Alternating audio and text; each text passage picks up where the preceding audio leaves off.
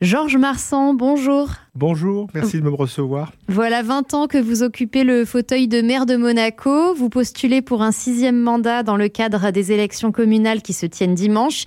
Qu'est-ce qui vous pousse à demander la confiance des monégasques pour 4 ans de plus? Alors, d'abord, il faut dire que ça fait plus que 20 ans, puisque je suis en mairie depuis 91, où j'étais adjoint, les premiers adjoints. Euh, Aujourd'hui, on est tous autant motivés. On présente aux Monégasques des, des projets pour 2023-2027 euh, très structurants, avec des nouvelles structures essentielles et encore des projets pour améliorer le quotidien de la population de Monaco. Vous êtes à la tête de l'évolution communale, c'est une liste unique, ce fut déjà le cas en 2019. Est-ce que ce n'est pas un problème démocratique de ne pas avoir d'adversaire moi, je pense que c'est vrai, le fait de ne pas avoir de liste concurrente, ça salue quand même le, travail euh, d'une équipe et surtout de l'administration communale, qui est la première euh, administration de proximité à Monaco. Moi, je dis souvent que le travail, il est bien fait. On a 800 personnes qui travaillent avec nous dans tous les domaines, surtout le, social, administratif. Et le fait qu'il n'y ait personne, euh, ça veut peut-être dire qu'on salue le bilan de notre action Bon, après, vous savez que la vie démocratique en Europe, euh, euh, les, gens votent de moins en moins malheureusement. Et donc nous, on s'est attaché à expliquer euh, lors de cette campagne que la mairie, c'est une organisation essentielle qui doit des comptes à sa population, à ses électeurs.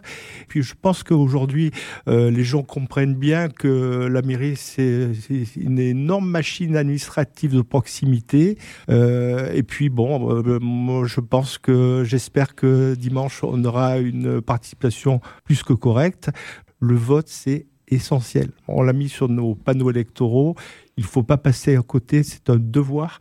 nos ancêtres il y a plus de 100 ans, se sont battus pour avoir cette constitution, pour les communales et nationales.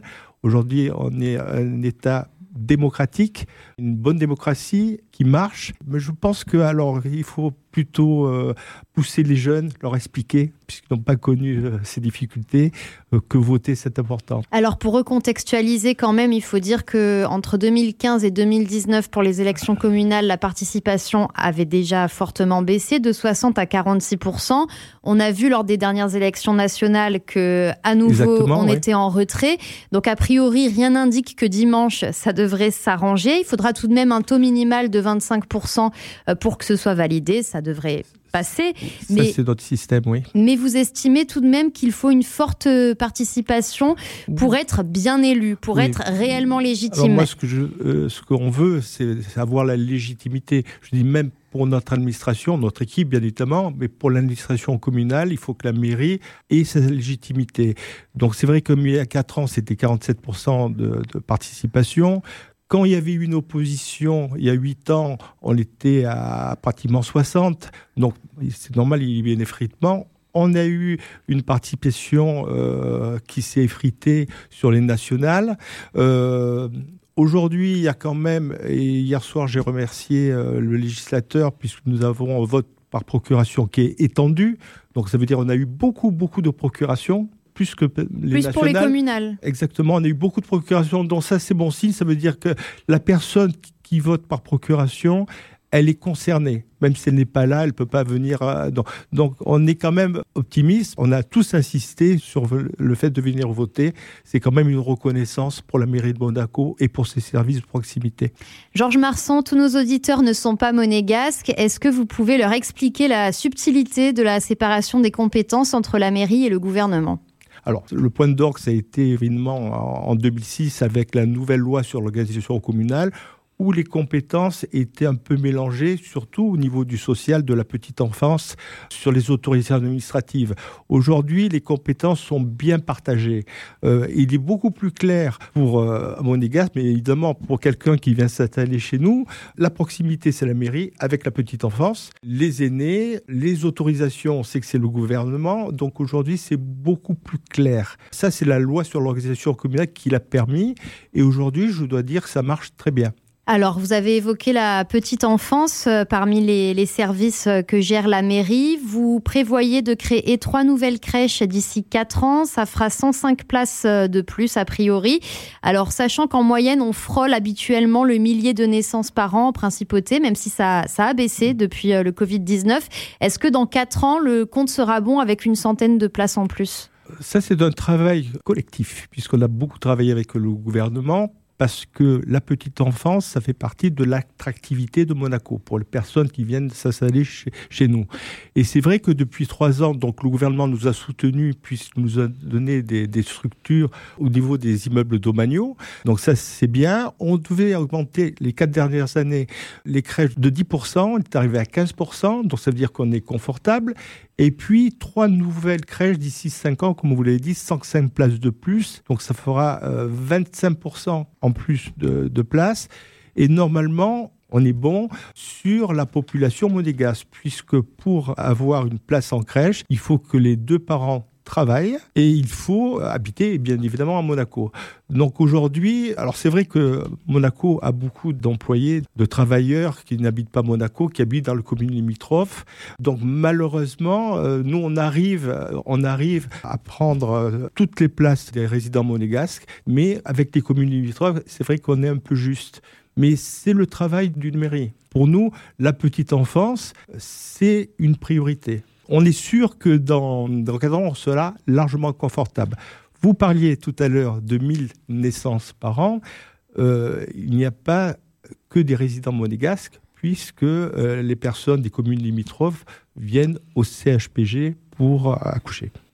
Concernant ces, places en crèche aujourd'hui, quels sont les délais à Monaco quand on fait une demande? Alors, nous, on recommande euh, la maman, enfin, la future maman, au bout de 4 mois de grossesse, on recommande euh, de faire sa déclaration en mairie de Monaco pour lui permettre d'avoir une crèche à proximité ou selon son choix. Ça, peut être le papa qui va à la mairie de Monaco Souvent.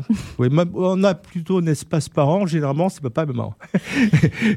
Quelqu'un qui vient dans, dans la règle, dans la règle, il aura sa place en crèche, généralement toujours à, la rentrée, en septembre. On ne prend pas des, personnes en, en, juin ou en juillet puisqu'il y a une adaptation. Généralement, on se calme sur les rentrées scolaires.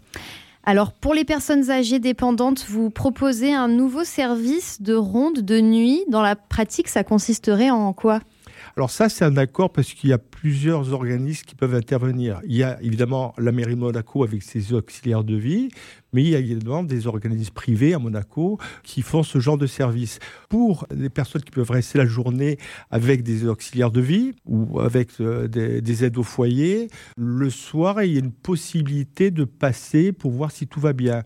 Donc ça évite l'hospitalisation ou euh, l'entrée dans un centre. Donc tout ça, c'est fait. Alors ça, c'est en accord évidemment avec le gouvernement princier, parce que c'est quand même une révolution, mais ça permettra euh, le but qu'on s'est toujours fixé avec le gouvernement qui mène la politique de santé à Monaco, de laisser les personnes âgées à domicile le plus longtemps possible. Vous vous engagez à accentuer la transition énergétique et écologique, vaste chantier. En tout cas, vous vous, engagez à faire euh, davantage d'efforts au sein des services communaux. Quels seraient les principaux éléments de cette démarche? Alors, nous, il y a évidemment le intramuros, ça c'est le, plus important. Intramuros, quand on fait des appels d'offres, aujourd'hui il y a des cahiers des charges sur, le bâtiment, donc ça c'est ce qu'on fait déjà. Après, je suis là depuis 2003, euh, on a toujours eu la priorité environnementale énergétique à la mairie. Euh, par exemple, il y a la flotte électrique. Flotte électrique, aujourd'hui, on a pratiquement tous les véhicules qui sont euh, électriques ou, hybrides. Donc c'est vrai, c'est l'image de marque de la mairie, c'est l'image de marque de Monaco. Et donc là, on va continuer. On a adapté toute la cour de la mairie, euh, tous nos sites avec des branchements électriques. Donc ça, c'est la priorité intramuros. Après, ce que je dis toujours, c'est un peu comme la rupture numérique il y a un grand travail pédagogique. Ça, c'est sûrement le plus important. Faire des conférences, apprendre aux gens à faire des gestes éco-responsables. On l'a fait récemment sur le port et au niveau du marché de la compagnie, on a fait quelque chose qui s'appelle Monaco Repair. Ça marche très bien. Donc tout ça pour que les gens comprennent d'avoir des gestes automatiques et co-responsables. Donc, euh, ce que j'ai toujours, l'environnement, euh, tout le monde est pour euh, défendre l'environnement, mais avoir ces gestes automatiques et co-responsables, notre administration de proximité a son devoir à faire pour éduquer les gens. Ça veut dire organiser, euh, par exemple, les Monaco Repair Café ou les braderies de seconde main. On en verrait davantage. Exactement. On a fait les, euh, quelque chose qui a marché. On l'a fait euh, cette, il y a quelques jours, il y a deux jours.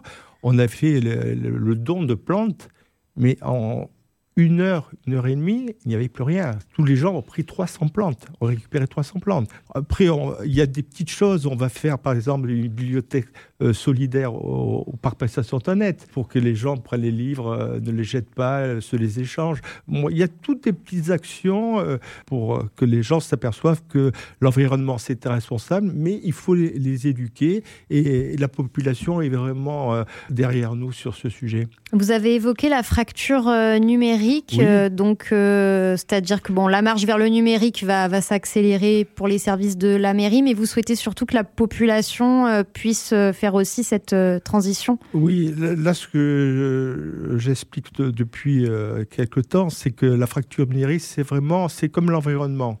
Extramuros, c'est vraiment l'adhésion de la population, parce que s'il n'y a pas d'adhésion, ça ne marchera pas. On a commencé à faire sur deux sites, c'est-à-dire médiathèque et le club Le Temps de Vivre, on avait un médiateur numérique. Demain, on va travailler avec le gouvernement princier et surtout Monaco Télécom contre cette fracture numérique, donc beaucoup euh, d'éducation. Et puis le numérique, euh, bon, nous, on est parti euh, très tôt en, mairie. Pourquoi? Puisque c'est avec la carte d'identité monégasque électronique, avec cette identité numérique, bientôt il y aura la signature numérique et ça veut dire qu'il y aura d'autres services. Mais il faut que ces services soient simples à utiliser. Au sein de la mairie de Monaco, vous avez aussi la main sur euh, les services euh, culturels. Alors en termes d'infrastructure, euh, ça, ça a déjà été fait. Le chantier est en cours. On, attend la fin. Il y a l'îlot Pasteur qui devrait enfin voir le jour bah, pendant ce, mandat avec la nouvelle médiathèque, notamment le nouvel espace Léo Ferré. Ce sera un moment important pour la vie culturelle des Monégasques. Oui, on parlait de, ma motivation, de la motivation de mes colissiers. C'est vrai que le futur mandat, c'est vraiment le mandat où il y aura le plus de projets structurants, puisque la médiathèque, elle a eu 10 ans de retard, imaginez. 10 ans de retard. Donc euh, la médiathèque aujourd'hui va voir le jour. Ça va être une médiathèque, une des plus modernes au top du monde. Donc ça, ça va être bien pour la population moderne. Ça va être une fierté pour, pour, Monaco. Euh, l'espace Le Ferré, là également, puisque le, chantier du centre commercial de Fonvier a pris beaucoup de retard. Là aussi, on l'entend depuis euh, pratiquement 6-7 ans. 6-7 ans, ça va être la salle de référence de spectacle à Monaco. C'est une salle tout à fait à part, donc ça sera la, référence. J'oublie pas mon académie, parce que vous savez que l'académie a eu des, dégâts considérables. L'académie Régnier 3 Oui, l'académie de musique, donc elle a été refaite. On va avoir un nouvel auditorium, donc c'est quand même une pièce euh, maîtresse. Et puis enfin, comme euh, projet structurant, évidemment, il ne faut pas louper notre jardin exotique parce que là aussi, on a pris deux ans de retard. Il y avait des travaux de sécurité à fait sécurisation, de restructuration. Et aujourd'hui, euh, d'ici deux ans, on aura un nouveau jardin exotique, mais en plus avec un projet muséal, avec du, numérique. Euh, là aussi, le numérique est important, avec des QR codes, euh, avec des visites virtuelles. et enfin, un projet primordial pour la mairie, c'est la dernière restructuration, j'espère la, dernière, parce qu'elle a quand même plus de 10 ans, du marché de la compagnie euh, ce marché, la, structure qui, avait été euh, tronquée euh, il, y a, il y a 10 ans. Donc en 2011, il y a eu des rénovations au marché de la Condamine, mais qui ont, été, qui ont été réduites en raison du budget, c'est ça le, ah, budget En raison de la crise financière. Donc à l'époque, il y avait un ministre des Finances qui disait non, non, on ne peut pas se permettre d'investir, c'était 10 millions d'euros. Et donc le budget avait été réduit de moitié mais même la structure avait été tout ce qu'on voulait faire. On voulait mettre des escalators mm. faire des liaisons entre la partie basse euh, vers le port. Donc tout ça avait été arrêté. Aujourd'hui, on repart sur une nouvelle restructuration.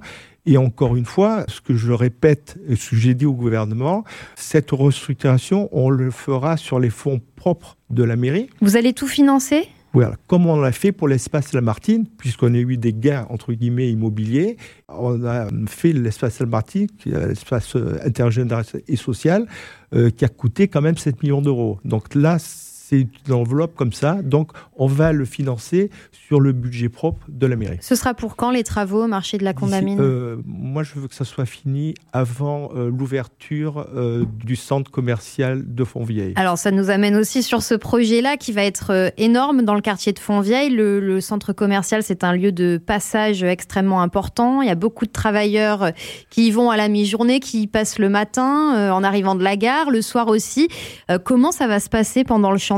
Alors là, je ne suis pas compétent sur Fontvieille parce que nous, à part euh, le projet architectural esthétique qui a été présenté et validé à la mairie, je ne suis pas compétent. En revanche, qu'il faut, et ce que j'ai dit au gouvernement, donc il va y avoir déjà des liaisons piétonnes, parce qu'il ne faut pas que le quartier de Fontvieille et de la, de la de la place d'Armes, soient complètement déconnectés. Donc des liaisons, et là j'ai demandé donc au gouvernement, il faut profiter de cette période pour étendre le parking de la place d'Armes. Parce qu'aujourd'hui, on souffre beaucoup euh, de places de parking. Il n'y a que 50 places sous la place d'Armes. Après, il y a un grand parking de la Colle, il y a un grand parking à la Condamine qui ne sont pas euh, efficaces pour euh, les, personnes qui viennent nous visiter. Et donc, j'ai déjà demandé au gouvernement s'il pouvait financer ce projet. Vous avez évoqué le patrimoine, euh, la valorisation du patrimoine de la mairie qui vous permet euh, d'avoir un budget pour financer des, projets. Comment ça fonctionne? Vous avez des biens fonciers euh, que vous mettez en location ou que vous vendez oui, même? Exactement. Je vais vous donner un, exemple très simple. Donc sur le port, on a un projet qui est sorti qui s'appelle le projet Luciana à côté du, du Port Palace. Ce bâtiment appartenait en grande partie à la mairie, au gouvernement et à deux privés.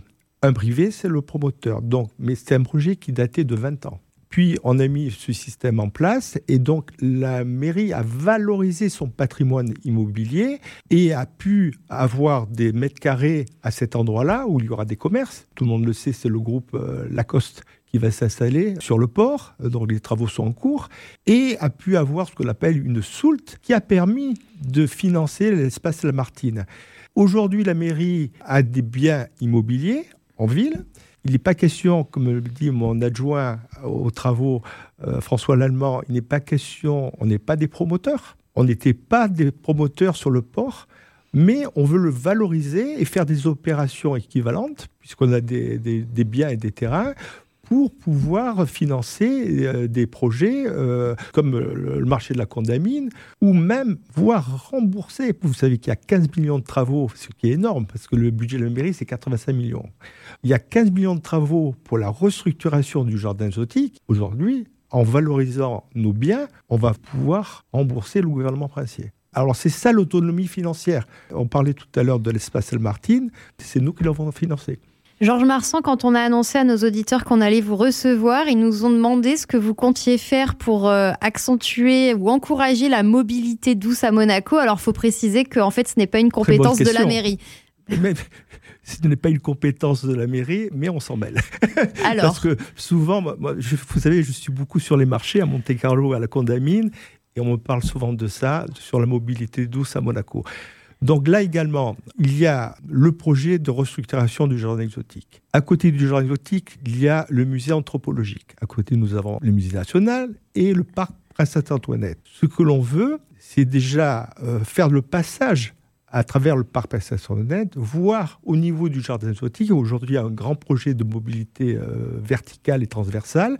Donc, le but, c'est de travailler, évidemment, en partenariat avec le gouvernement qui a la maîtrise centrale de la, la partie nord-ouest de Monaco, travailler avec le gouvernement pour faire un projet commun de mobilité douce pour que les gens puissent aller du fameux parking du jardin exotique qui va ouvrir dans, dans quelques temps, se déplacer tranquillement vers le port en prenant des ascenseurs, des escalators et puis se balader dans Monaco. Et il faut savoir que sur le, le nouveau cimetière, il y aura un passage public, c'est-à-dire que les gens vont pouvoir traverser, aller vers Fontvieille en passant par le cimetière. C'est ça la mobilité douce c'est pour profiter de nos beaux endroits pour se déplacer tranquillement sans prendre ni le bus, encore moins la voiture. Et, puis surtout que, bon, d'après ce que je sais, il n'y aura pas de téléphérique à partir du jardin exotique. Le projet a été abandonné. On arrive euh, au terme de cette interview. Le mot de la fin pour vous, Georges Marsan, euh, que dire aux électeurs pour qu'ils se déplacent en nombre dimanche? Venez voter dimanche. Je répète depuis 12 euh, ans, même quand il y avait de l'opposition, c'est un droit, mais c'est aussi un devoir. Il faut prendre quelques minutes pour aller voter. Ça, c'est le plus important. Et le fait de venir voter, c'est quand même, je pense toujours à mon administration, je pense à mon équipe, bien évidemment, mais je pense à mon administration, c'est quand même le rendu au travail qui a été fait par ces 800 employés pendant 4 ans. Et puis, c'est soutenir également euh, notre programme qui va changer la vie de la principauté d'ici 4 ans. Georges Marsan, merci beaucoup. C'est moi. Merci de m'avoir reçu.